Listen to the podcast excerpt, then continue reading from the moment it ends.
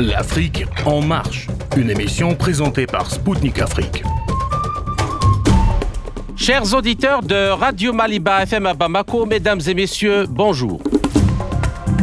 Je m'appelle Kamal Louadj, je suis journaliste, correspondant à Radio Spoutnik Afrique et animateur de l'émission L'Afrique en marche. Pour cette nouvelle édition spéciale de l'Afrique en marche, j'ai le plaisir de recevoir dans les studios de Radio Sputnik Afrique à Moscou Kemi Seba, une sentinelle du mouvement et du combat panafricaniste souverainiste. Il est président de l'ONG Urgence panafricaniste et nous allons aborder ensemble le sujet du néocolonialisme qui touche le continent africain. Donc avec lui, et à l'occasion de sa participation à la conférence parlementaire russo-africaine qui s'est tenue les 19 et 20 mars à Moscou, nous allons aborder l'épineuse question du néocolonialisme dont souffre l'Afrique à ce jour et des moyens d'en sortir définitivement. Nous allons également écouter un extrait du discours de Valentina Matvienko, présidente de la Chambre haute du Parlement russe, lors de cette conférence. Suivra l'interview de Brahim Soumaré, ancien ambassadeur et conseiller diplomatique de trois présidents de la République du Mali. A tout de suite sur les ondes de Maliba FM à Bamako.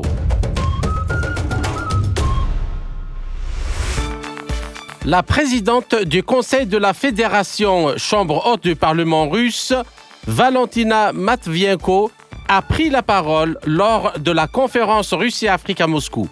Elle a souligné ce que devrait être un véritable rejet de l'héritage du colonialisme des pays occidentaux. Наше время ознаменовано глобальными тектоническими сдвигами в мировой системе. Notre époque est marquée par des changements tectoniques dans le système mondial. Nous pouvons dire que le monde se débarrasse des chaînes de la dépendance coloniale et se dirige vers une véritable multipolarité, un ordre mondial plus équitable. Chaque État a le droit inaliénable de choisir sa propre voie de développement, son propre destin, sans ingérence extérieure. C'est dans cet esprit que notre interaction avec les pays africains s'est construite au fil des décennies. Elle a été gagnante-gagnante et équitable. Et, je tiens à le souligner, notre pays n'a jamais posé de conditions, contrairement à l'Occident. Il n'a pas formulé d'exigences. Grâce à leur courage et à leur conviction, les peuples du continent ont accédé à la liberté et à la souveraineté. Le rôle des pays africains s'accroît dans l'économie mondiale.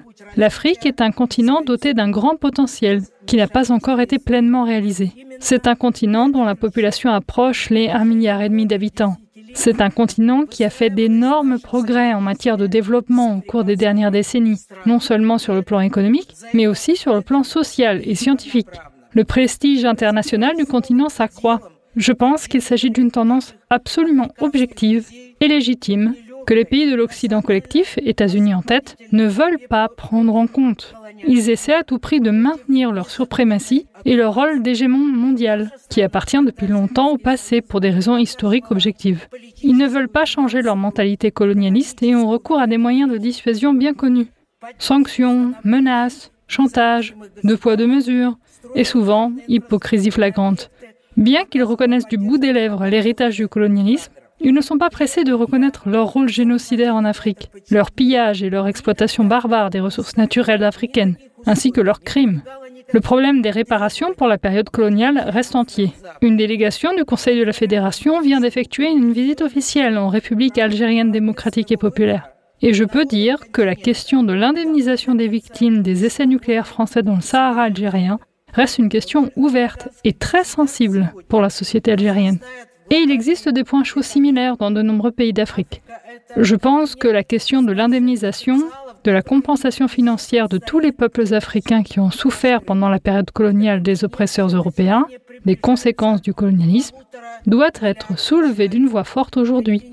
Je pense que notre communauté parlementaire peut se rallier à cette initiative pour tenir les anciennes métropoles politiquement et moralement responsables.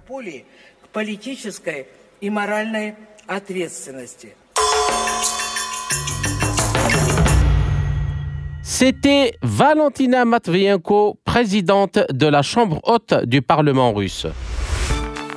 Le néocolonialisme est-il un fantasme, comme l'affirment certains historiens français, ou une réalité vécue, ou plus justement encore subie quotidiennement par les Africains dans leur chair à ce jour. Pourquoi les institutions du néocolonialisme né au lendemain des indépendances des nations africaines continuent-elles de sévir dans le continent? Les nouvelles puissances eurasiatiques, comme la Chine, la Russie, l'Inde, la Turquie, l'Iran, ajoutées au Brésil, ont-elles des politiques et des approches différentes des anciennes puissances coloniales en Afrique? Enfin, que devraient faire les Africains pour devenir acteurs et sujets de leur destin dans ce nouveau siècle qui s'annonce multipolaire tous les développements sur toutes ces questions fondamentales dans quelques instants avec mon invité Kimi Seba, président de l'ONG Urgence panafricaniste. Kimi Seba, bonjour et merci de nous avoir accordé cet euh, entretien. Le plaisir pour moi. Donc, pour la première question, vous avez participé à la conférence euh, parlementaire euh, Russie-Afrique en tant qu'intervenant, justement, dans la table ronde consacrée au néocolonialisme occidental et comment faire pour que l'histoire ne se répète pas. Alors, comment jugez-vous, d'une manière vraiment succincte, cet événement et quelles conclusions en tirez-vous? Un événement important et nécessaire pour la consolidation des liens entre les Africains et les Russes. Un événement nécessaire aussi pour exprimer ce qui va, exprimer ce qui doit être amélioré. Puisque le but n'est pas simplement de faire des louanges les uns les autres, mais aussi mhm. de crever les abcès sur ce que nous estimons euh, être perfectible. Nous représentons à travers euh, notre organisation de masse urgence panafricaniste un courant de résistance, un courant souverainiste qui est obsédé par la volonté de faire entendre la voix de l'autodétermination de la population africaine et de rappeler que nous cherchons la disparition, l'extinction du néocolonialisme occidental, de manière générale, mais par extension du néocolonialisme sous toutes ses formes. Mhm. Raison pour laquelle il était important de tenir un certain nombre de vérités lors de cet événement, et afin que l'on puisse avoir un partenariat encore plus sincère et plus pragmatique avec euh, que ce soit les Russes, que ce soit les Iraniens, les Chinois et autres. D'accord. Je vous remercie. Donc, euh, passons euh, au vif du sujet. Alors, en plus des chefs d'État français, ces dernières années, des articles fusent dans la presse française notamment, dans les journaux comme Le Monde, Libération ou Le Figaro, affirmant que la France-Afrique, c'est fini. Alors, êtes-vous d'accord avec euh, cette affirmation? Et la politique les réseaux France-africains font-ils partie du passé ou au contraire euh, continuent de marquer le présent et peut-être même le futur? Si rien n'est fait pour les arrêter La meilleure stratégie du diable, c'est de faire croire qu'il n'existe pas ou qu'il n'existe plus. Quand quelqu'un veut mourir, quand quelqu'un veut continuer son, son, son, travail et ses méfaits sans être inquiété, il fait croire qu'il n'est plus vivant ou il fait croire qu'il a disparu. Les médias que vous venez de citer sont le bras médiatique du néocolonialisme français en tant que tel et un des segments du néocolonialisme occidental de manière générale. Et donc il est évident qu'ils vont dire que la France-Afrique est terminée pour que cela puisse donner la sensation que les Africains ne devraient plus s'inquiéter des velléités néocoloniales du gouvernement français. Nous qui vivons sur le continent, qui luttons euh, âprement contre toute forme de domination, nous pouvons confirmer avec la plus grande fluidité que le néocolonialisme continue violemment et que la France-Afrique est toujours présente. Maintenant, elle rencontre des difficultés parce que les consciences africaines sont plus que jamais éveillées, mais cela ne signifie pas pour autant à mon sens, que l'on doit faire comme si de rien n'était. Il y a des nuances à avoir en ce qui concerne euh, les différentes stratégies employées et aussi une démarche d'humilité que nous devons avoir pour être capable de d'appréhender de la meilleure façon les nouvelles stratégies du néocolonialisme français, qui se sert beaucoup de certains membres de nos diasporas aujourd'hui pour essayer de séduire euh, une partie de notre population. Et donc euh, le néocolonialisme est présent. Et il faut être capable de l'étudier en profondeur dans ses mutations pour que l'on soit plus apte à pouvoir se défendre. D'accord.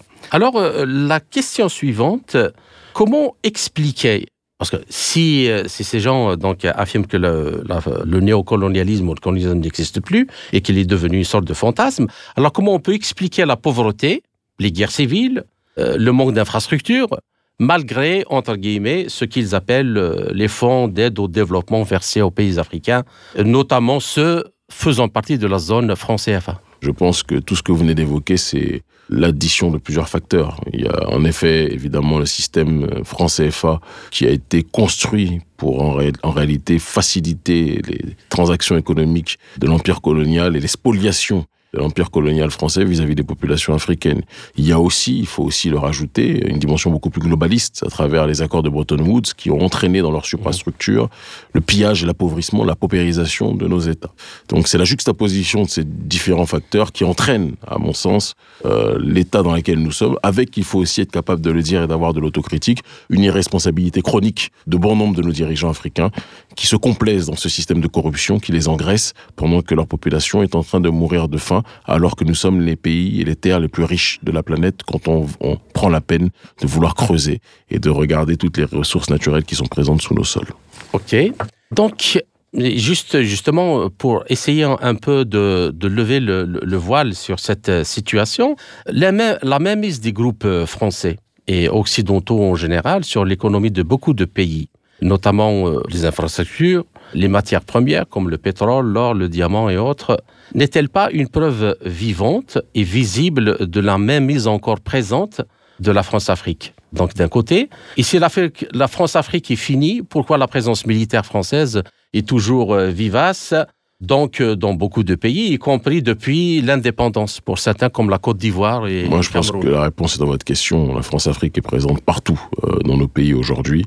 Les infrastructures et les entreprises françaises sont très présentes, contrairement à ce qu'ils veulent faire croire. Les bases militaires françaises qui sont installées stratégiquement à des endroits capitaux comme la Côte d'Ivoire, comme le Sénégal, comme le Niger, comme le Tchad, et j'en passe, et le Bénin aussi, euh, prouvent à foison que la puissance néocoloniale n'a jamais été aussi présente malgré tout, ils sont obligés d'adapter des nouvelles stratégies parce que la, conscience collective des populations de la jeunesse africaine est des plus éveillée et des plus alertées. Donc, par conséquent, ils sont obligés parfois d'agir en catimini pour ne pas euh, rencontrer trop d'hostilité. Ils ont vu lorsqu'ils s'exposent trop euh, ce à quoi euh, cela renvoie. On a vu des manifestations que nous avons directement ou indirectement contribué à organiser afin de pouvoir bousculer le pouvoir colonial à travers les forces militaires. Donc, je pense que nous sommes dans une situation aujourd'hui où la France-Afrique essaye de changer de mode d'emploi parce qu'ils savent que leurs anciennes stratégies sont vouées aux gémonies et sont détestées par une partie importante de la population.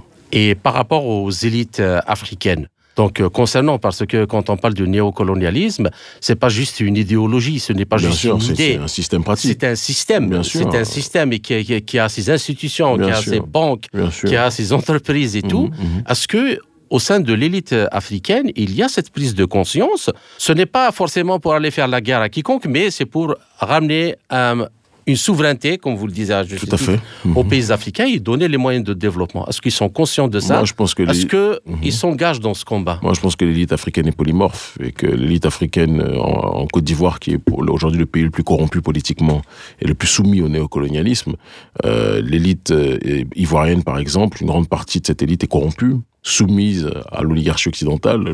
Abidjan et la Côte d'Ivoire, c'est un, en tout cas, Abidjan est un mini-Occident qu'on appelle Babylone, ce n'est pas, un hasard. Et il y a beaucoup de choses sur ce terrain-là que l'on doit être capable d'observer et de constater. Maintenant, et de l'autre côté, il y a d'autres pays où il y a une montée d'une nouvelle élite euh, souverainiste africaine dans bon nombre d'endroits d'Afrique francophone. On parle du Mali, évidemment, on parle du Burkina Faso, on parle euh, d'autres pays, et au sein des sociétés civiles, dans la plupart des pays d'Afrique francophone, une nouvelle vision en train de se positionner, se structurer, la vision d'un souverainiste antiglobaliste, anticolonialiste, et qui est dans une volonté d'auto- d'autodétermination réelle.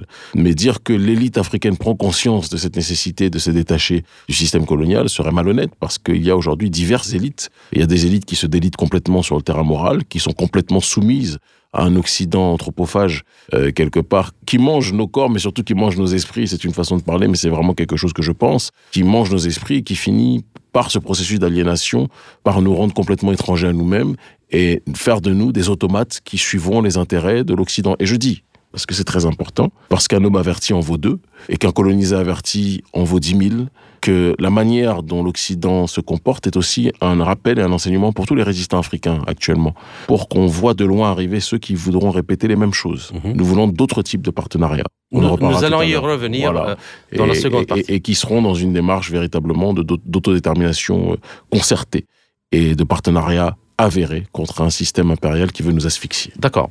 Est-ce que, maintenant, nous avons, nous aussi, assisté hier donc, au forum ou cette conférence parlementaire russo-africaine. On aimerait bien que vous expliquiez un peu, parce que comme vous le disiez tout à l'heure, à juste titre, il ne s'agit pas de, devenir, de tenir un discours pour dire que nous allons mettre fin au néocolonialisme, oui, c'est bien, mais il faut détruire ce système. Et donc, euh, où est-ce qu'elles sont les articulations faibles où il faut frapper? Sinon, on n'arrive pas, c'est-à-dire euh, avec, euh, même si on arrive avec les plus belles intentions du monde, l'efficacité justement ne sera pas au rendez-vous. Est-ce que vous pouvez expliquer un peu pour que, c'est-à-dire nos auditeurs, aussi bien en Afrique, mais aussi aussi en Russie, comprennent comment ce, ce monstre fonctionne? Et le, monstre, bon, là, je pense qu'on a déjà brossé le tableau tout à l'heure à travers les différentes articulations, que ce soit sur le terrain militaire, où euh, je pense qu'aucun peuple n'accepterait, la Russie en priorité, n'accepterait qu'il y ait des bases militaires ou qu'il y ait des militaires étrangers dans son pays. Parce qu'un peuple souverain veut euh, une armée souveraine. Il ne veut pas qu'il y ait des militaires étrangers qui viennent faire euh, mhm. à sa place ce que notre l'armée locale devrait faire. Ben, je pense que c'est un principe universel et c'est un c'est un rappel que nous donnons à toutes les nations de la planète. Le but ultime est qu'il n'y ait chez nous que des militaires africains qui se battent pour l'autodétermination africaine, pour la souveraineté africaine. Il se trouve que nos armées ont été pendant trop longtemps sous-armées par le système colonial afin que l'on ne puisse pas nous défendre contre des, déstabilisations extérieures et afin que les puissances coloniales viennent faire soi-disant les shérifs pour en réalité sécuriser l'accès aux ressources. Donc l'aspect de la souveraineté militaire est un premier, est un premier point.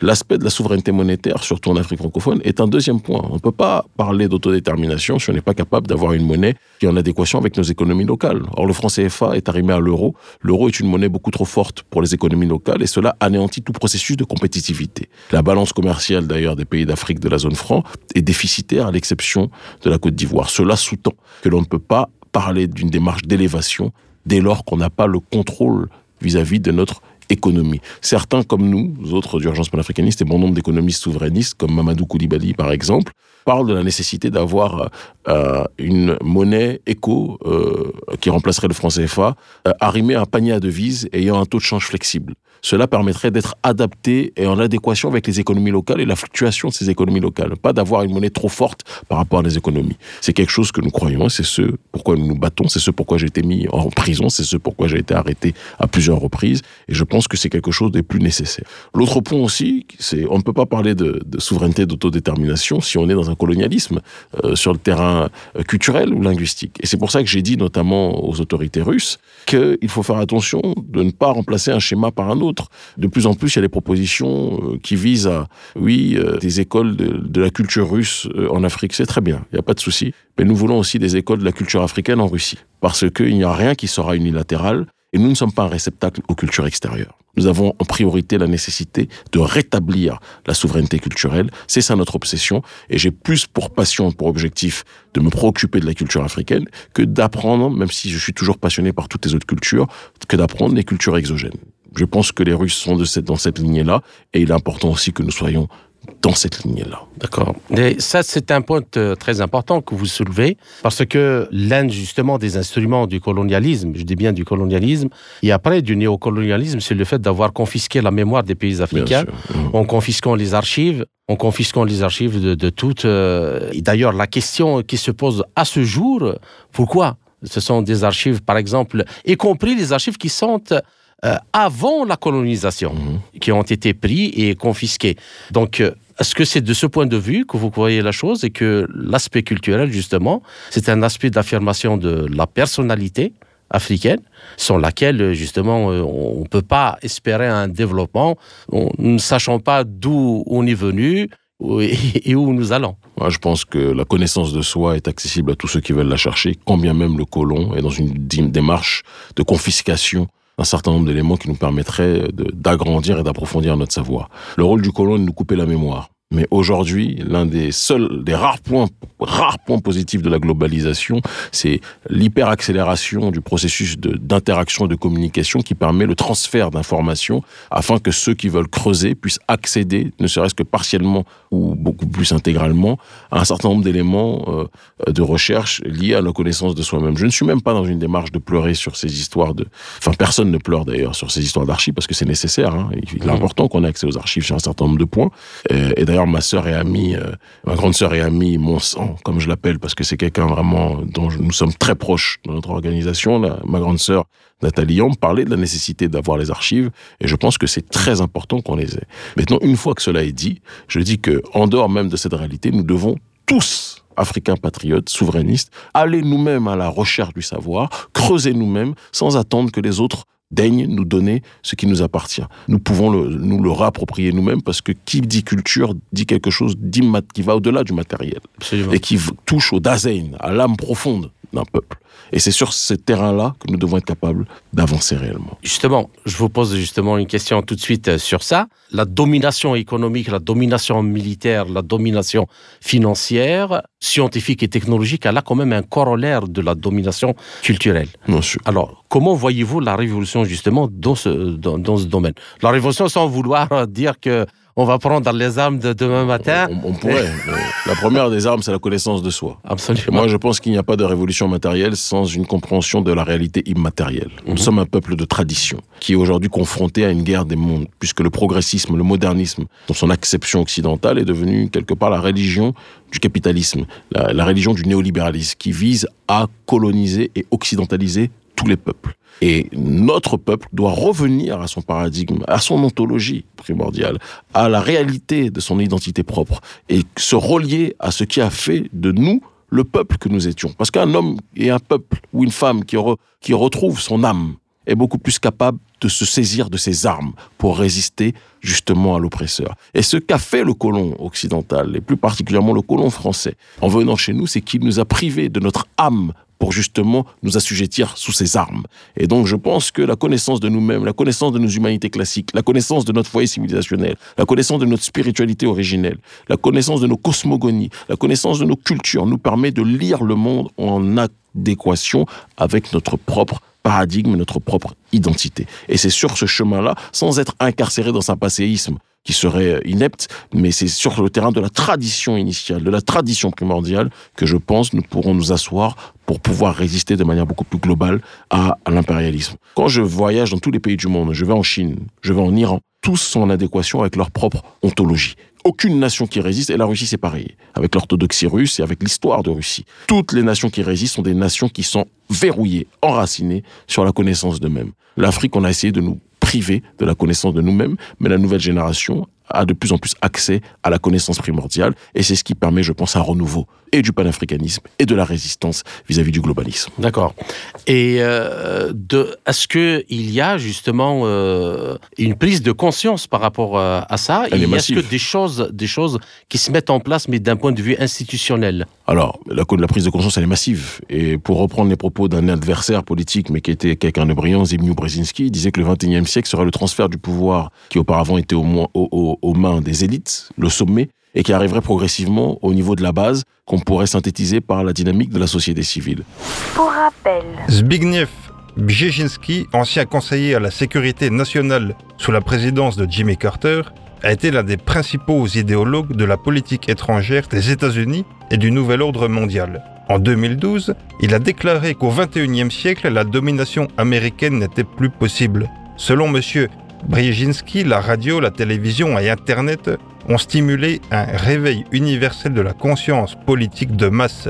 Et cette montée d'un activisme populiste mondial prouve être insensible à une domination extérieure du même type que celle qui a prévalu dans l'âge du colonialisme et de l'impérialisme. L'ancien conseiller a conclu en disant que la résistance populiste persistante et hautement motivée de la part des gens politiquement éveillés et historiquement hostile à tout contrôle extérieur est de plus en plus difficile à supprimer. Le 21e siècle est aujourd'hui, euh, et pas qu'en Afrique, le siècle des sociétés civiles. Vous voyez en Espagne Podemos, qui sont des mouvements citoyens qui sont arrivés au pouvoir. On a eu en Italie le mouvement 5 étoiles, qui sont euh, des mouvements, un mouvement citoyen qui sont arrivés par la suite au pouvoir. Ce que nous faisons aujourd'hui, au 21e siècle, l'urgence panafricaniste, notre organisation, ou des leaders d'opinion comme moi-même, comme ma sœur Nathalie et d'autres, nous avons plus de poids que bon nombre de politiciens institutionnels. L'institution, c'est le nom qu'on lui donne, mais le poids politique et le poids civil et le poids international dépend de notre caisse de résonance auprès des populations. Et nous avons aujourd'hui la capacité de pression vis-à-vis d'un certain nombre de prétendues institutions, et nous sommes donc en train de reconfigurer la politique en Afrique, qui est la juxtaposition de deux courants. Une société civile patriote, avec maintenant des dirigeants qui bien souvent, pas systématiquement, mais bien souvent, sont des militaires, qui sont dans une dimension patriotique aussi, et cette juxtaposition de ces deux courants donne un nouveau système comme on le voit au Mali, avec une société civile patriotique, des militaires panafricanistes qui convergent vers le même sens, en l'occurrence l'autodétermination de nos populations. Je ne dis pas que c'est un schéma éternel, il se peut aussi qu'il y ait des civils qui accèdent au pouvoir, nous le souhaitons. Il y a aujourd'hui notre frère Ousmane Sonko qui euh, se débat euh, face euh, à la marionnette de l'oligarchie française qui est Macky Sall, et nous prions qu'il arrive à bout de son objectif, au bout de son objectif, de la même façon que nous autres, dans les pays où nous sommes, un certain nombre de choses se préparent aussi pour que nous puissions faire bouger les lignes, tôt ou tard, c'est pas une course, c'est pas un sprint, mais au niveau institutionnel, que ce soit moi ou d'autres euh, de, mon camp dans mon pays, le Bénin, ou dans d'autres pays aussi, la question c'est pas une question de personne, mais c'est une question de perspective. Bien. Alors la question qui qui me vient encore, qui, qui me taraude avant de finir. Vous rajoutez des questions. Hein vous rajoutez des questions. Non non non, non j'ai. je vous inspire. Et donc euh, qui euh, qui me taraude encore, ce que depuis le, début de l'opération russe euh, en Ukraine, donc il y a, une crise économique qui, s'est accélérée, disons, pour être euh, plus juste, qui s'est accélérée avec euh, l'effet boomerang des sanctions anti-russes. Alors, dans la situation actuelle internationale, donc, la France, elle se trouve dans une situation de difficulté économique, financière, voire politique et sociale. Alors, euh, dans cette situation, est-ce que, est que pourrait-elle vraiment euh, songer à mettre fin au système de la France-Afrique, aussi bien, euh, enfin, dans tous ses aspects? Si la France perdait son influence en Afrique, la France serait au niveau économique de la Roumanie. Et donc, la France ne peut pas agir et ne peut pas laisser partir le continent africain. La France a besoin d'avoir toujours une démarche de prédation vis-à-vis du continent africain. Donc, dire que en cette pleine période de crise, la France est prête à laisser tomber la France-Afrique, c'est une chimère, c'est une hypocrisie, c'est une stratégie de diversion linguistique visant à en réalité nous dribbler pour continuer en réalité à toujours aller marquer des buts au fond de nos filets pour ses propres intérêts, mais certainement pas pour défendre nos intérêts. D'accord. Merci pour euh, toutes euh, ces réponses. Chers auditeurs, donc euh, nous arrivons à la fin de cette première partie de notre entretien. Je vous retrouve en compagnie de mon invité Kémé Seba pour la seconde partie de notre émission après une courte pause musicale. À tout de suite.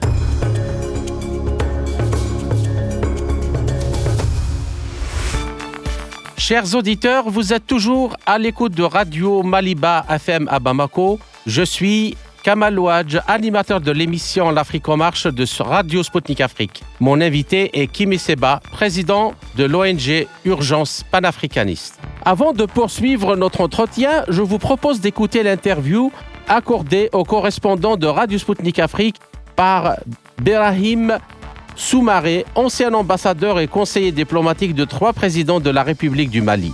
Le diplomate a fait part de ses impressions sur la conférence et a partagé sa vision d'un futur ordre mondial sans domination occidentale.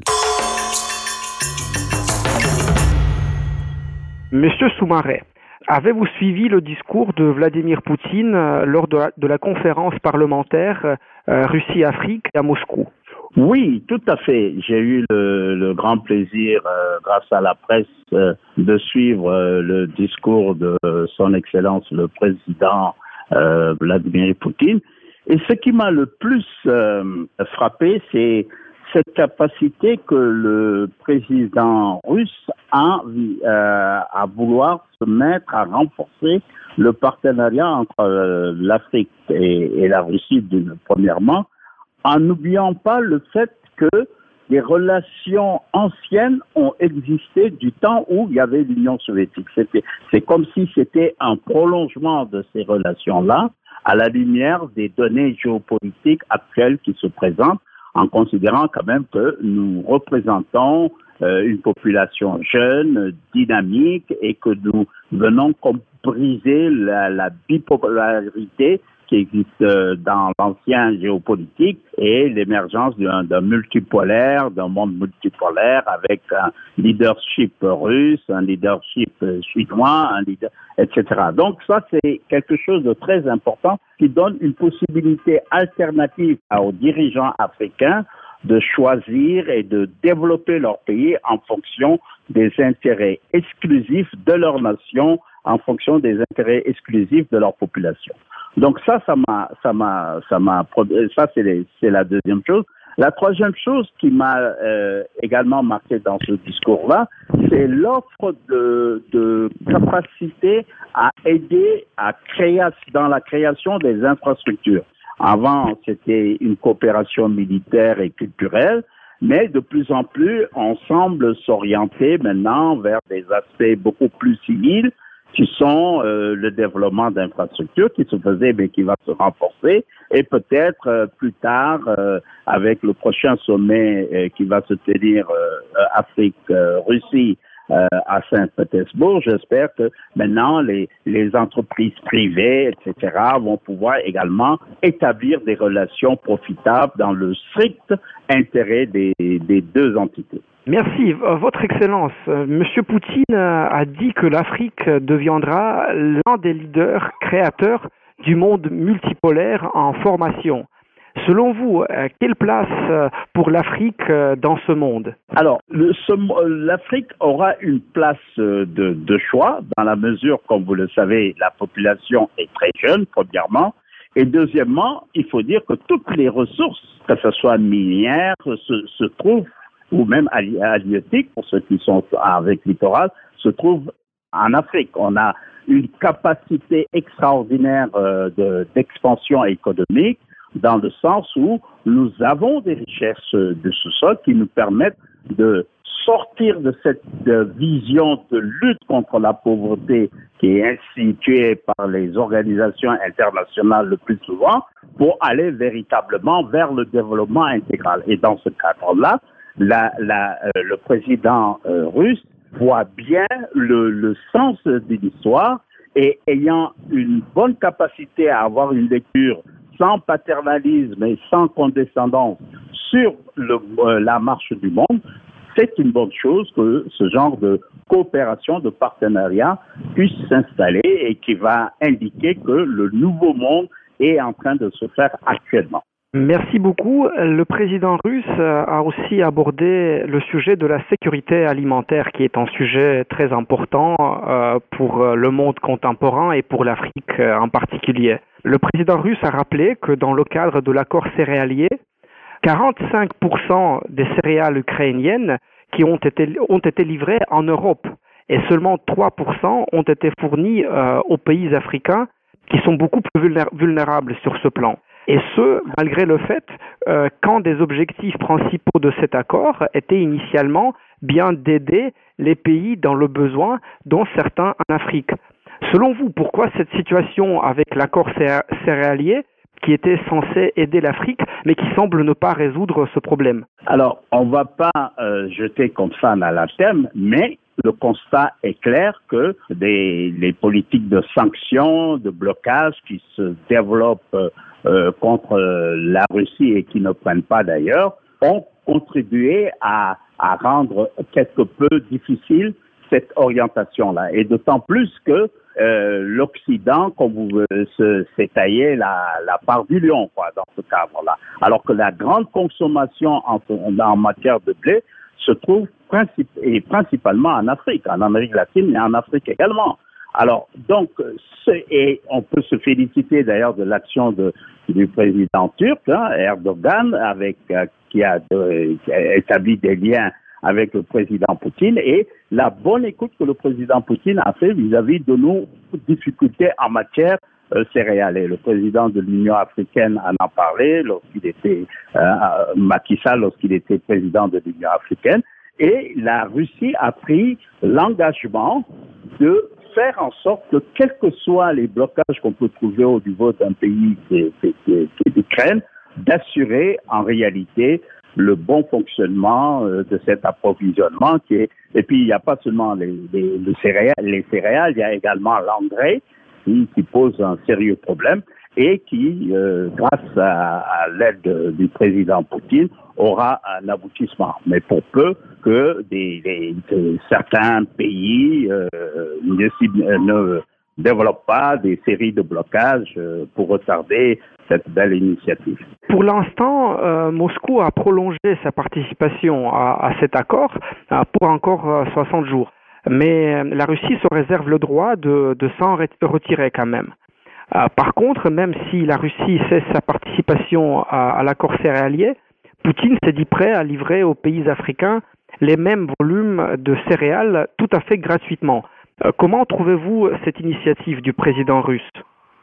Cette initiative est tellement à saluer que pour Poutine, euh, il ajoute que ça, il le fera même à partir de la Russie, sans attendre les tergiversations d'autres pays qui peuvent euh, euh, bloquer ça. Et ça, c'est une bonne résolution qui va participer à la lutte contre euh, le, manque de céréales et contribuer à, la lutte contre la, la famine. Donc, c'est quelque chose à se féliciter et on comprend là l'engagement résolu du président russe à vouloir répondre aux attentes des populations africaines.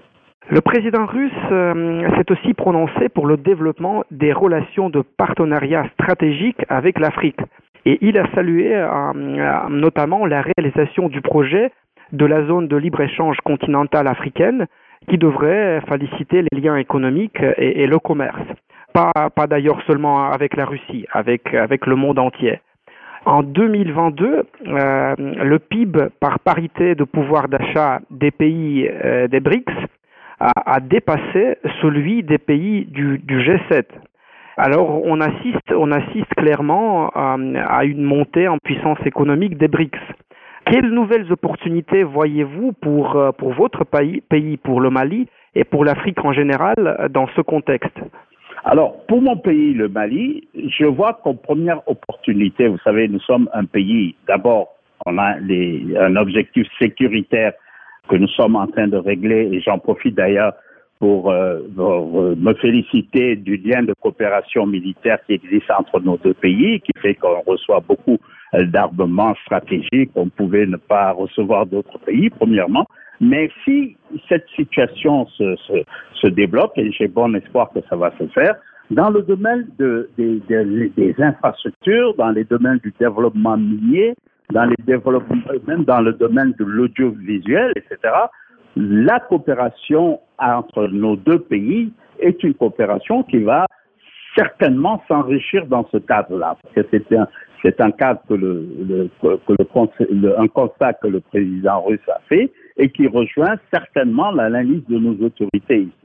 Et dans le cas de l'Afrique, étant donné que maintenant on va vers une zone économique continentale, notre souhait en tous les cas, c'est une intégration beaucoup plus résolue de ces, de ces projets au niveau continental. Et la Russie peut contribuer, eu égard à son expertise et également au le fait que nous nous ressemblons quelque peu. Hein. On a des régions euh, neuves qui ne sont pas développées, qui, comme, comme vous, vous avez la grande région euh, vers la Sibérie, etc., où il y a plein de ressources. Qui... Donc c'est un, peu, un pays à potentialité, comme l'Afrique est un pays, un continent en potentialité. Donc je crois que ces liens de coopération-là ne peuvent être que bénéfiques pour les deux parties. Merci Votre Excellence. Cette conférence entre les parlementaires africains et russes est une des étapes pour préparer le deuxième sommet Russie-Afrique prévu à Saint-Pétersbourg fin juillet. À votre avis, quelle importance revêt ce sommet pour votre pays et pour euh, le continent africain? Ce prochain sommet devra être euh, un, sommet de, consolidation de ce qui a été établi depuis euh, le, premier sommet qui, a eu lieu. Et nous, nous pensons que les questions sécuritaires qui nous concernent particulièrement au Mali, mais pas seulement au Mali, dans la sous-région ouest africaine et même beaucoup plus, plus ailleurs, est une question euh, fondamentale. Donc, je crois que ce sommet devra permettre à l'Afrique de dire son choix, parce que l'Afrique fera son choix. L'Afrique va sortir de cette euh, vision néocoloniale pour choisir son partenaire et le Mali est à la pointe de ce genre de revendication et le Mali a bon espoir que ce prochain sommet-là cadrera carrément la coopération avec ce grand pays. Votre Excellence, on peut dire que le développement des relations entre les peuples maliens et russes fait partie de, vos traditions familiales, euh, vu, euh, vu le, le rôle de, votre père dont, euh, vous m'avez parlé. Comment voyez-vous le futur de la coopération russo-malienne Quelles traditions dans cette coopération doivent être sauvegardées? Et quels nouveaux axes de coopération doivent émerger et être développés? Dans ce monde contemporain qui devient de plus en plus multipolaire D'abord, une chose est, certaine, c'est que comme vous l'avez dit, effectivement, nous, le Mali, euh, les liens avec la Russie, qui est héritière de l'Union soviétique, c'est pas quelque chose de neuf. Ça remonte même au temps de la Fédération du Mali. Et depuis le 21 février 1961, nous avons eu signé des accords de coopération. C'est le général Abdoulaye Souaré qui l'a fait. Et nous avons eu l'habitude d'envoyer des cadres militaires, Billy Léon Sangaré, faire des formations en Union soviétique, formation militaire. Alors, également, nous avons eu également le 7 mars 1961 des écoles, euh, écoles des, écoles de formation, l'école l'ENA, etc., et des grands centres euh, de, formation et d'équipement. Maintenant, nous, nous rentrons maintenant dans une période où le monde est en train de connaître un bouleversement. Et ce bouleversement-là, ce n'est plus le monde euh, unipolaire occidentale où il y a la pensée unique qui fait que tous les pays africains, le plus souvent francophones, sont obligés de se plier au, à la martingale qui est dessinée par euh, certains officiers de certains États, nous, nous allons maintenant vers une sorte de nouveau, nouvelle indépendance où les peuples les autorités ont l'obligation de choisir les liens de coopération en fonction de leurs intérêts. Et notre intérêt primordial à l'heure actuelle, actuellement au Mali, nos autorités sont en train de le faire, c'est les questions sécuritaires, parce que vous n'êtes pas sans savoir que nous vivons la horde terroriste, la horde de bandes de djihadistes qui font que la situation ici est assez euh, maîtrisée, puisque nous avons maintenant une bonne coopération militaire avec des drones, des avions, etc., fournis, achetés avec, avec la Russie. Mais ça, c'est notre impératif. Le deuxième impératif, comme je vous l'ai dit, c'est maintenant, après, maintenant, de renforcer notre coopération économique, de créer des liens diplomatiques, parce que nous voulons rester non alignés, mais nous souhaitons quand même avoir des relations au niveau des instances internationales, à chaque fois que notre voix devra euh, se dire, que nous ayons toujours l'écoute et l'accompagnement, la compréhension d'un grand pays comme la Russie et d'autres pays. Donc ça, c'est très, très, très important pour nous et j'ose espérer que ce, cette dynamique-là va, va aller en se renforçant parce que les parlementaires qui sont, qui, qui sont actuellement là-bas, qui sont des représentants de toutes les catégories sociales du pays, ont comme principe de traduire les aspirations profondes de ce peuple-là. Et cette population qui est très jeune aspire maintenant à un autre monde, un monde où la domination euh, néocoloniale, impériale, la pensée unique, on sort de ce monde-là pour avoir un monde, mais que nous, nous-mêmes définissons à partir de nos réalités et de nos intérêts propres. C'était Berahim Soumaré, ancien ambassadeur et conseiller diplomatique des présidents maliens. Je rappelle que mon invité est aujourd'hui Kémy Seba, président de l'ONG Urgence panafricaniste. Kémy Seba, je vous remercie à nouveau et je vous salue à nouveau et remercie pour votre patience pour cette seconde partie de l'émission. Alors, la première question. Dans le contexte de l'opération spéciale russe en Ukraine, les BRICS apparaissent de plus en plus comme une alternative à la domination occidentale sur l'économie mondiale, faisant du Sud, notamment euh, le continent africain, un pilier du nouvel ordre économique international en formation. Aussi, les BRICS, dans leur rapport avec les pays du continent africain, à votre avis, apportent-ils la panacée ou les puissances occidentales se sont refusées depuis 70 ans à faire montre d'égal à égal pour les intérêts de tous? Je pense que les BRICS sont une meilleure option de toute évidence parce que beaucoup plus proche de nos préoccupations dès lors qu'il y a déjà parmi ces pays un pays, en l'occurrence l'Afrique du Sud, au sein duquel il y a quand même toujours euh, un certain nombre de problèmes vis-à-vis des populations noires, faut qu'on puisse le dire, mais qui reste un pays africain et qui a donc par conséquent une responsabilité. Je crois que c'est le deuxième pays le plus riche d'Afrique. Donc par conséquent, forcément, euh, le regard euh, de l'Afrique sera quand même exprimé à travers cette contrée qui est à l'intérieur des BRICS. Au-delà de ça, je pense que les BRICS ont compris ce que l'Occident a, a, fait mine de ne pas comprendre, qui est que l'Afrique est l'avenir du monde. Et le, le passé parce que la genèse du monde, mais aussi l'avenir du monde, mmh. La matrice du monde. Et donc, euh, un certain nombre de d'éléments, de, de, facteurs nous poussent à penser qu'avec une jeunesse qui ne cesse de croître et qui ne cesse de se démultiplier, l'Afrique sera la première puissance démographique mondiale d'ici quelques années. Et donc il faut prendre au sérieux ce pouvoir-là. C'est pour ça que certains, dans une démarche malthusianiste, essayent de limiter l'aspect démographique euh, de notre continent, et certains Africains nigauds, comme notre président Patrice Talon, répètent ce genre d'ineptie.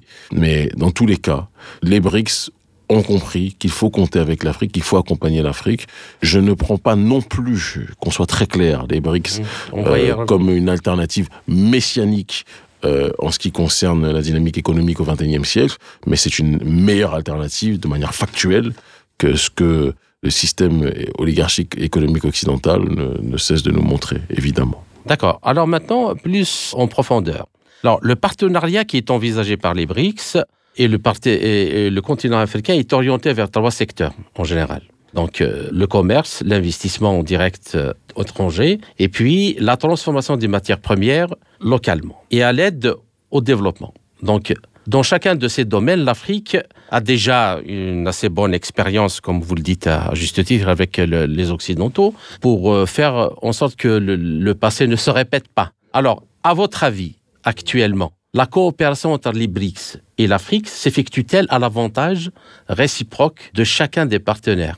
Ou bien les BRICS adoptent un comportement comme celui des Occidentaux Non, si dire que les BRICS adoptent un comportement comme celui des Occidentaux serait profondément malhonnête. Je pense qu'il y a une intelligence euh, politique et économique des pays euh, constitutifs des BRICS euh, pour éviter, sur certains aspects, les mêmes réflexes coloniaux euh, que l'Occident. Les BRICS ne viennent pas avec une dimension morale. Si tu fais ceci, on te donne ça. Si tu fais ceci, on te donne ça. Si tu adoptes notre culture, on te donne ça. Pour l'instant, euh, les pays constitutifs de, des BRICS sont dans une démarche différente, qui est une logique profondément économique et une, une logique de, de co-avantage. Avantage pour les uns et davantage pour les autres. C'est quelque chose qui me paraît pragmatique. Là, encore une fois, où il faudra faire attention, c'est la responsabilité de nos dirigeants. Je, je vais prendre un exemple qui me paraît très important. La Chine a été euh, décolonisée quasiment aux mêmes périodes, plus ou moins, je dis vraiment plus ou moins que les Occidentaux, que les, les pays africains. Lorsque la Chine a émergé, la Chine comptait sur l'Afrique pour qu'elle émerge en même temps. Et je pense que c'était au départ un partenariat euh, sincère qui se devait d'être appliqué. Il se trouve que la Chine ne s'est pas développée au même rythme que les pays africains. La Chine a connu une croissance extraordinaire parce qu'elle s'appuyait sur la révolution culturelle d'un homme extraordinaire qui était Mao Tse-tung. Qu'on aime ou qu'on n'aime pas certaines dérives, là n'est pas la question. Mais les pays africains, les véritables résistants qui étaient dans, une démarche souverainiste comme Mao était dans une démarche souverainiste pour son peuple, ont été fauchés, exécutés, assassinés, ont été remplacés par des personnes qui étaient profondément soumises à l'oligarchie occidentale. Et ce qui fait que l'Afrique a fini par être dirigée par des gens qui sont pour la plupart des proxys de l'Occident, là où la Chine dans une dimension souverainiste. Eh bien, quand la Chine veut un partenariat honnête et sincère, mais qu'elle a en face d'elle des dirigeants qui se comportent comme des serpillères, il est très difficile d'avoir un partenariat d'égal à égal quand les uns sont soumis et les autres sont debout. Donc je critique certaines dérives de ces nations-là que je cesse de citer, mais je pense que les premiers responsables d'un certain déséquilibre, ce sont nos dirigeants africains C'est important aussi qu'on puisse le dire les yeux dans les yeux et qu'on puisse dire qu'il faut qu'il y ait un changement réel sur ces questions-là. Et il ne s'agit pas, lorsqu'on reprend des nouveaux partenaires, d'avoir les mêmes réflexes d'attente et de soumission qu'on a eu vis-à-vis de l'Occident, parce que sinon, on aura les, mêmes, les mêmes dérives. Bien. Donc, pour euh, rebondir sur ce que vous venez de dire, euh, au cours de la décennie de 2000, les pays des BRICS, en particulier la Chine et l'Inde, ont aidé à repositionner l'Afrique comme source de produits euh, de valeur sur le marché mondial et ont également aidé à mettre l'accent sur les défis auxquels l'Afrique est encore fait en face pour ce qui concerne la création d'une croissance durable et la lutte contre euh, la pauvreté. Alors, de ce point de vue, est-ce que vous pensez que le développement des, des BRICS peut être un modèle pour les pays africains? La dynamique qui a conduit au développement et à, l'émergence des BRICS pour les pays africains, euh, notamment en montrant euh, que un progrès rapide est possible, non seulement en matière de croissance économique, mais même euh, de lutte contre la pauvreté. Moi, je pense que l'exemple pour les Africains par rapport aux BRICS viendra de la capacité que nous avons à nous parler entre nous déjà. Les 54 États, au-delà des 54 États, parce que je pense qu'il y a deux phases. L'Afrique du Nord correspond à une réalité, l'Afrique subsaharienne correspond à une réalité aussi. Ne serait-ce que pour l'Afrique subsaharienne, des gens qui ne sont pas capables, des dirigeants qui ne sont pas capables de se parler, ne peuvent pas attendre euh, une croissance économique euh, collective qui sera euh, similaire à ce que les BRICS peuvent nous donner. Et je pense que sur ce terrain-là, même s'il y a des problèmes entre l'Algérie et le Maroc qui sont des plus présents en ce qui concerne l'Afrique du Nord, il y a une capacité qui est beaucoup plus grande à se parler, à échanger. Je mets entre parenthèses le Maroc et l'Algérie qui sont des cas très particuliers. Il y a une capacité à se parler qui est plus grande du côté de l'Afrique du Nord que du côté de l'Afrique subsaharienne, où les peuples sont beaucoup plus prêts à échanger, à avancer de manière commune, mais les dirigeants euh, agissent comme des petits roitelets à la tête de nos États qui défendent chacun leur micro-intérêt en ne voyant pas le, le l'intérêt macro. Je pense que c'est sur ce terrain-là, en réalité, qu'on doit discuter. Les BRICS sont une source d'inspiration, mais avant que les BRICS même existent, on a déjà nos sources d'inspiration avec nos pères fondateurs qui parlaient de cette unité réelle et fondamentale qui devait s'opérer à travers l'État fédéral du continent africain. Et je pense que le jour où cet État fédéral arrivera euh, à structuration, et je pense qu'on en est beaucoup moins loin qu'on ne le croit en réalité, s'il y a une addition de dirigeants comme euh, Assimi Goïta du Mali, euh, comme Ibrahim Traoré du Burkina, comme, comment dirais-je, Mamadi Doumbouya qui doit régler beaucoup de choses. Malheureusement, en Guinée, il y a beaucoup de problèmes, mais qui doit régler beaucoup de choses. Je pense que l'addition de ces dirigeants-là fera, et la, la force des leaders citoyens tels que nous et quelques autres, cela permettra en réalité, je pense, qu'on pourra arriver beaucoup plus facilement vers cette voie. Donc les BRICS sont une alternative. Les BRICS peuvent être un symbole sur bon nombre de points, mais je pense que tous les symboles en réalité sont au sein de nos rangs si on est capable de tirer euh, du puits de nos êtres euh, la source, en l'occurrence le courage et la volonté de solidarité qui nous permettra de nous désaltérer. D'accord. Mais euh, disons à court terme, tout de suite là, c'est dans quelle possibilité, par exemple, les pays des BRICS pourraient coopérer avec les pays Non, mais ils, le font déjà. Je pense que. Non, mais prenez l'exemple de ceux qui sont dans la zone CFA. Oui. Sur le terrain économique, par exemple, vous parlez Écoutez, moi je pense que le terrain économique, avant l'histoire des BRICS, se fera euh, à l'échelle d'une sortie de la plantation à l'aspect au niveau sous-régional. Avant de parler d'une, comment dirais-je, des BRICS qui pourraient nous aider sur le terrain euh, collaboration économique, nos pays doivent être capables, en ayant euh, des critères de convergence respectés pour chacun des pays, notamment de la zone franc en Afrique de l'Ouest et en Afrique centrale aussi, de sortir conjointement du système franc CFA et de créer une monnaie qui serait, euh, j'ai envie de dire, arrimée à un panier à devises, qui pourrait être un panier à devises issu des, des, des monnaies à l'intérieur des briques. Ça, c'est quelque chose qui peut être aussi une option. Ça peut être aussi intéressant de voir les choses de cette façon. Mais au-delà de cela, le vrai défi pour moi, je le dis et je le répète parce que vous semblez beaucoup parler des BRICS, mais moi je le dis, les BRICS sont une alternative, elles ne peuvent pas être une finalité pour les problèmes que les Africains sont en train de rencontrer.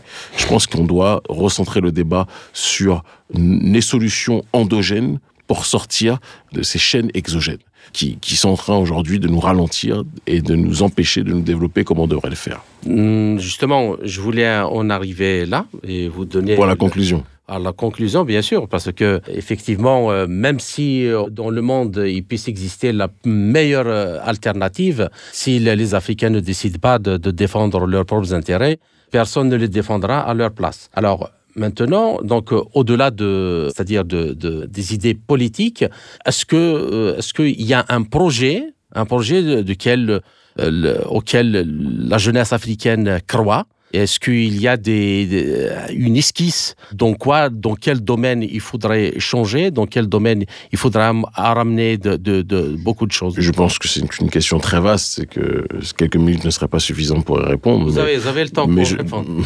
Pas tant ça, parce que j'ai 10 000 rendez-vous après, mais je vais quand même faire de mon mieux en vous disant que dans mon nouvel, ouvrage qui vient de sortir, Philosophie de la panafricanité fondamentale, j'esquisse justement un certain nombre de pistes de réflexion visant à nous développer sur le terrain économique, sur le terrain culturel, sur le terrain militaire et sur le terrain politique en restructurant nos États en adéquation avec aussi notre histoire. Je pense que les États démocratiques, euh, entre guillemets, issus de la colonisation sont le fruit d'un système qui n'est pas le nôtre et donc par conséquent, il y a une, une sorte de dégénérescence politique et une incompréhension de nos élites à s'adapter à la réalité de nos populations.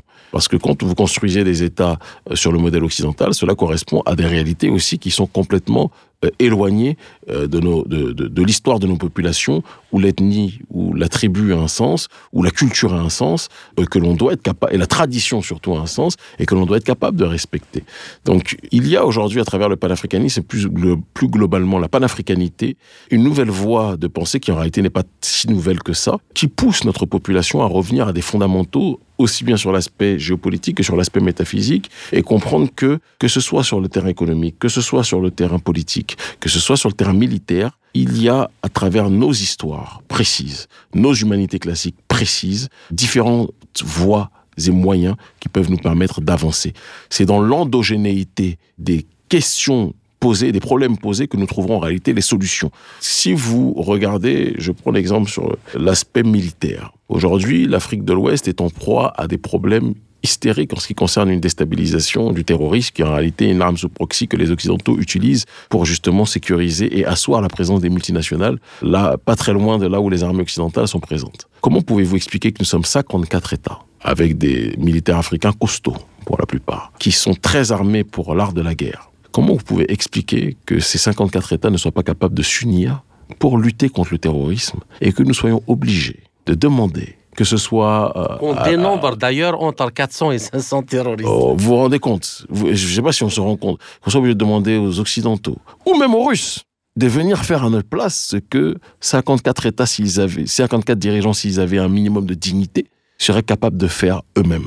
Je pense qu'il faut qu'on se pose des vraies questions. On cherche des problèmes loin, alors que les, solutions sont sous nos pieds. Je pense que la réalité se situe là, et c'est sur ce terrain-là que l'on doit être capable de penser. Mais, euh, Monsieur Seba, il y a beaucoup qui vous reprochent aussi le fait de vous retrancher sur cet aspect-là de la, culture et de l'identité africaine, mais c'est-à-dire on vous, reproche le fait que cela peut être un facteur de blocage parce que quelle que soit la culture d'un peuple ou d'un mmh, autre, mmh. Les, les, principes qui gouvernent l'évolution, l'évolution euh, sont les mêmes, je, sont les mêmes. Maîtriser la science. Euh, je, je, même, je, pense que déjà le on vous reproche n'est pas très représentatif du nombre de gens que l'on que l'on côtoie aux quatre coins du monde. Ça c'est la première chose, parce que les gens comprennent très bien quand je parle avec les autorités russes, ils comprennent très bien ce que je leur dis. Quand je parle avec les gouvernements cubains ou iraniens ou turcs, ils comprennent très bien ce que je leur dis, parce qu'ils sont tous dans cette démarche. Le fait de parler, de préserver sa culture ne signifie pas se fermer à la science. Et la science, scientia vient du latin,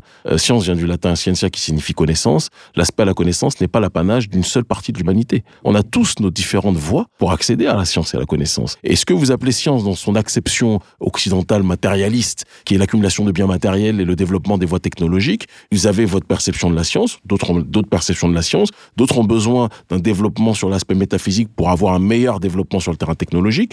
N'imposez pas un schéma de pensée pour arriver à une seule finalité tous les chemins, disait, l'autre, mènent à Rome, et moi je pense que tous les chemins mènent à l'Afrique, et qu'on doit être capable aussi de comprendre que nous avons notre propre façon de développer un certain nombre de choses liées euh, à l'avancement euh, de l'humanité. Et que le progrès pour les uns, quand je vois l'Occident, le progrès qui nous est présenté, permettez-moi de vous dire qu'on n'est pas forcé d'avoir cette même perception du progrès. Et que nous, notre progrès n'est pas éloigné du spirituel. Et en ce sens-là, je me retrouve beaucoup euh, dans la dimension des Iraniens, qui eux sont dans une acception chiite. Moi, je suis dans une acception beaucoup plus traditionnaliste africaine. Mais ce qu'ils sont en train de faire sur le terrain scientifique euh, la conclusion de ce qu'ils ont commencé sur le terrain métaphysique. Et bien, nous, dans la métaphysique qui est la nôtre, c'est dans une acception africaine, mais qui nous amène à nous dépasser sur le terrain technologique et scientifique en s'appuyant sur ces réalités. Je pense que le on reproche est en réalité un reproche venant beaucoup plus des, de la minorité occidentale que des trois quarts des peuples que nous rencontrons euh, à différents endroits de l'humanité. D'accord. Donc, euh, je rappelle justement à, à, ce titre la célèbre euh, et inoubliable phrase de Nicolas Sarkozy. Mmh au Sénégal quand il a dit que... Le, On n'est pas rentré dans l'histoire. Voilà. Et ironie, l'ironie, c'est qu'il a dit ça dans, euh, à l'université de Diop. Diop, un savant nucléaire. Mais je pense qu'il est... je vais vous choquer. Je pense que Sarkozy avait raison sur une chose. On n'est pas rentré dans l'histoire de la barbarie occidentale. Et on ne veut pas rentrer dans leur histoire. On ne rentrera jamais dans leur histoire. Nous avons notre histoire. Voilà. Ben, je vous remercie, Monsieur Seba, pour euh, cet euh, entretien passionnant et riche en informations. J'espère que nous avons euh, réussi à éclairer un peu plus cette question complexe du néocolonialisme et apporter à nos auditeurs plus d'outils et d'éléments qui leur permettraient de mieux la comprendre et la cerner. J'espère vous retrouver sous peu pourquoi pas. Le plaisir sera pour nous. Dans un autre entretien pour traiter d'un autre sujet touchant à la vie quotidienne de nos auditeurs. Merci infiniment. Merci encore une fois et à très bientôt. Merci à vous. C'était Kémy Seba, président de l'ONG Urgence panafricaniste. Vous êtes toujours sur Radio Sputnik Afrique, partenaire de Radio Maliba FM à Bamako. Ainsi s'achève cette édition de notre émission L'Afrique en marche proposée par Radio Sputnik Afrique en partenariat avec Radio Maliba FM à Bamako. Je suis Kamal Louadj, merci de nous avoir suivis. Tout en espérant avoir été à la hauteur de vos attentes, chers amis, je vous retrouverai très bientôt dans une autre émission. D'ici là, portez-vous bien. L'Afrique en marche, une émission présentée par Sputnik Afrique.